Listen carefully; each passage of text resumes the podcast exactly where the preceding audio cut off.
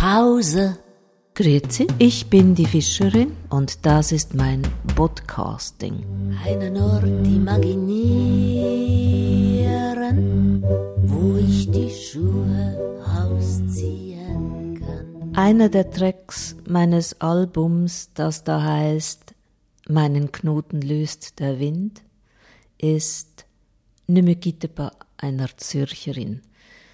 Gemeinsam haben Kriegperren und ich ein Musikvideo kreiert und darum geht es in diesem Podcast einerseits um das Video, andererseits auch um den Song. Der Song ist an sich kein gesungener Song, sondern ein gesprochener Song. Hallo Krieg. Hallo Brigitta. Ne me quitte pas. Wieso läuft mir bloß in den letzten Tagen dieses Chanson nach? Willst du einen Kaffee? Bleib doch sitzen, Mann, wo du endlich da bist, setz ich alles dran. Bevor du untertauchtest, habe ich dich angeschrien. Du gabst mir Zeit genug, mich darauf zu besinnen. Ne me quitte pas, ne me quitte pas, ne me quitte pas, ne me quitte pas. Gerade habe ich beschlossen, zu dir zu stehen, mich anzuziehen, spazieren zu gehen, wenn du willst, Hand in Hand, sonntagelang am Zürichseestrand, wo alle uns sehen und küssen in Bars, als wär ich siebzehn. Gerade habe ich beschlossen, mich fallen zu lassen. Ne me quitte pas, ne me quitte pas. Ne me quitte pas. Wieso läuft mir bloß in den letzten Tagen dieses Chanson nach? Schließlich bist du ja jetzt hier und du kannst sein, wie du bist. All deine Wandlungen sind freiwillig. Erzähl so viel du willst, auch wenn's zu wenig ist. Ich unterbrech dich nicht, ich korrigier dich nicht.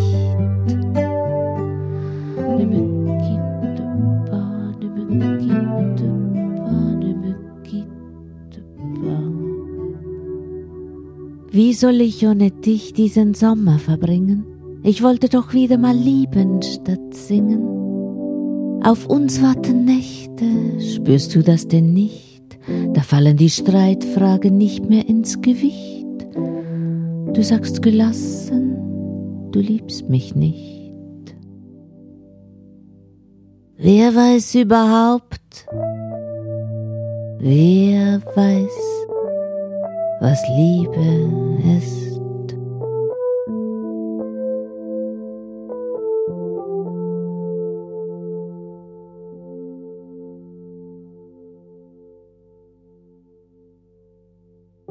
Ne me quitte pas, summte ich, als ein Teller zerbrach beim Spülen vorhin. Ich erschrak. Du weißt warum. Weißt vielleicht besser als ich, was als nächstes zerbricht. Ich rede mir ein, dass Scherben Glück bringen und versuche ein anderes Lied zu singen als ne me quitte pas. Alors, quitte-moi.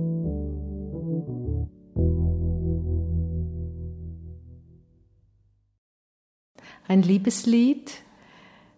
Ich weiß, dass du das als junge Frau getextet und gesungen hast. Das weiß ich auch wegen dem Film. Es gibt Filmaufnahmen, wo du live auftrittst mit diesem Lied unter anderem. Wann war das? Das war 1990, also vor 30 Jahren, im Kammertheater Stock in Zürich. Ich habe es ganz anders gesungen damals in den 90er Jahren. Ich habe da gesungen. Ich kann ja die Frauenbücher verschenken und bald kann man mich wieder Fräulein nennen.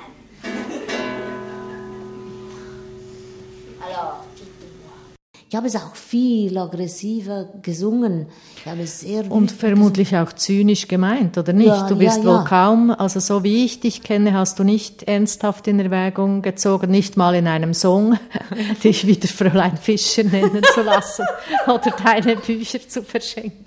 Genau, auf keinen Fall. Als ich vor ein paar Jahren dieses Material, diese, diese Aufnahmen wieder fast zufällig gesehen habe, entstand die Idee einer Umsetzung, einer aktualisiert, textlich aktualisierten Umsetzung filmisch.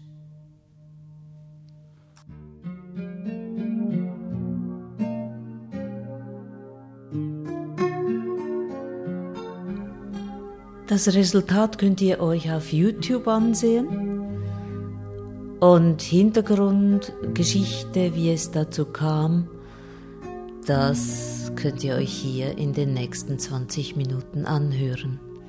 Krieg Perren und ich, wir nehmen uns Zeit dafür. Musik Bernd Hasenfratz.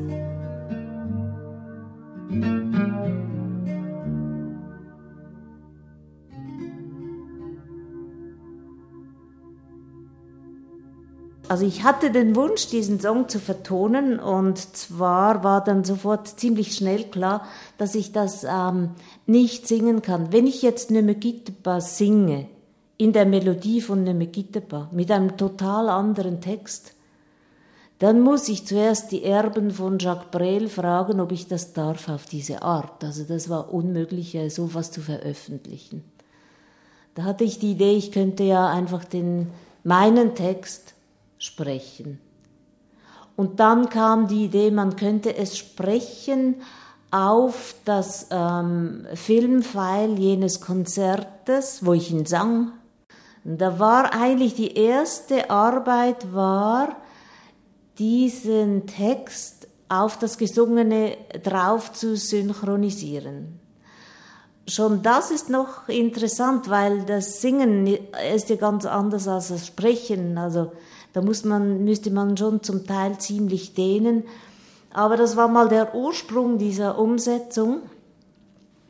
Und äh, dann mit dieser Pilotspur, also eigentlich dem Text, haben wir ein Video gemacht, du und ich, Kriegperren. Und als wir den Rohschnitt fertig hatten, bat ich Bernd Hasenfratz um die quasi Filmmusik.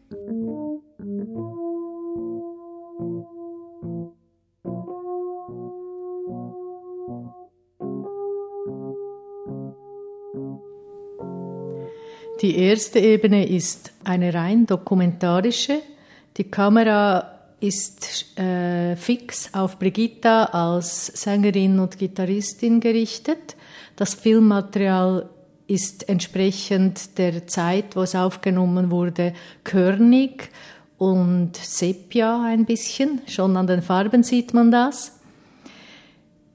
Die zweite Ebene dann im Profitreff, das ist bereits eine Inszenierung, auch diese auf verschiedenen Ebenen. Wir haben das alte Material auf eine große Leinwand projiziert in einem verdunkelten großen Raum. Brigitta hat hineinperformt. Und bei der dritten Ebene, also der, die dieses und letztes Jahr entstanden ist, haben wir noch eine Ebene dazugenommen. Auf der Leinwand waren die beiden alten Geschichten und sie hat hinein agiert.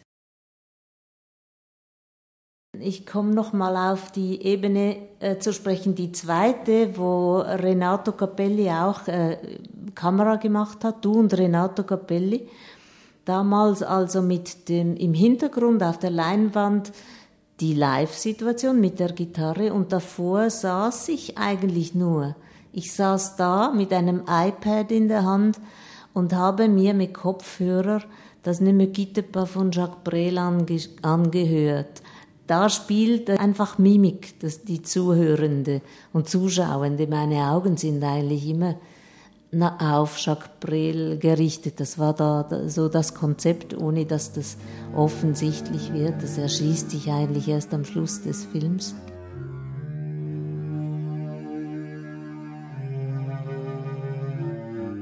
Ich hatte, als ich äh, so um, ich denke, es war etwa 89 oder so in dieser Zeit, hatte ich mir eine Kamera ausgeliehen, eine Videokamera zu einer Zeit, als noch nicht alle Videokamera sowieso im Handy bei sich trugen.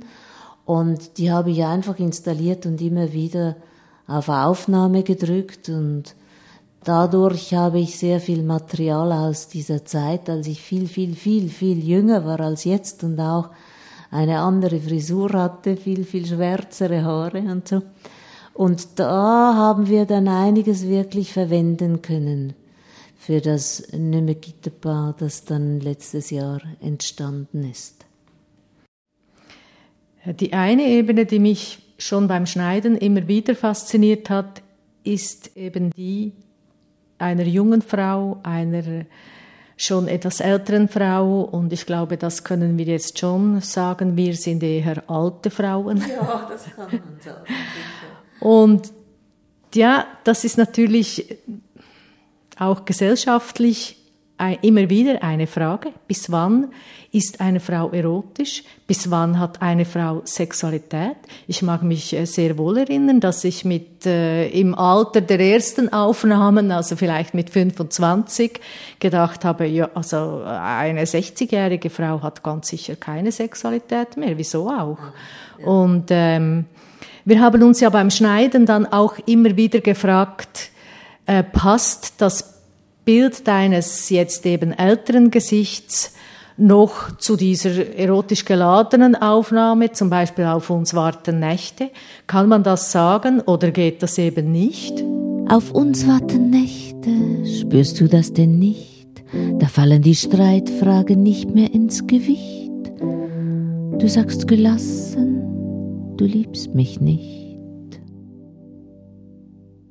Wer weiß überhaupt, wer weiß, was Liebe ist?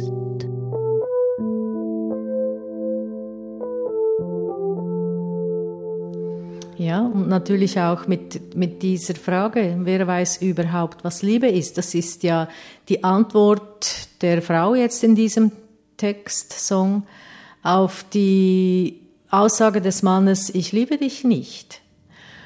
Und das finde ich etwas ganz Spannendes jetzt für mich persönlich, dass die jungen Menschen Liebe viel, viel, viel weiter definieren, als ich das denken konnte in diesem Alter und natürlich auch äh, Erotik und Sexualität, dass da viel mehr plötzlich denkbar und vermutlich auch lebbar geworden ist, als das für meine Vorstellungen damals war. Man muss nicht mehr eine Frau oder ein Mann sein, wenn man das nicht will.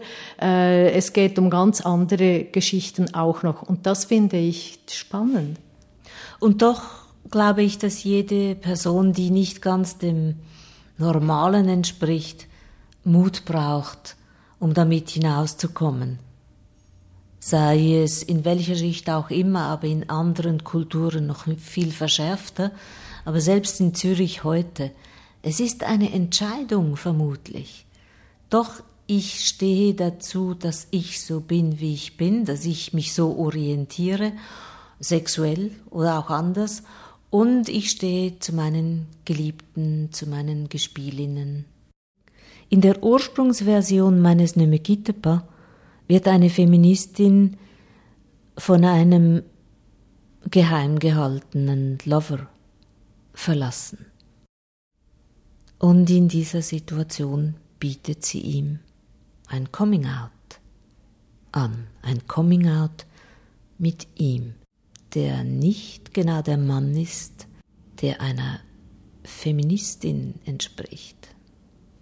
Oder vielleicht gerade doch, weil er ebenso verboten ist.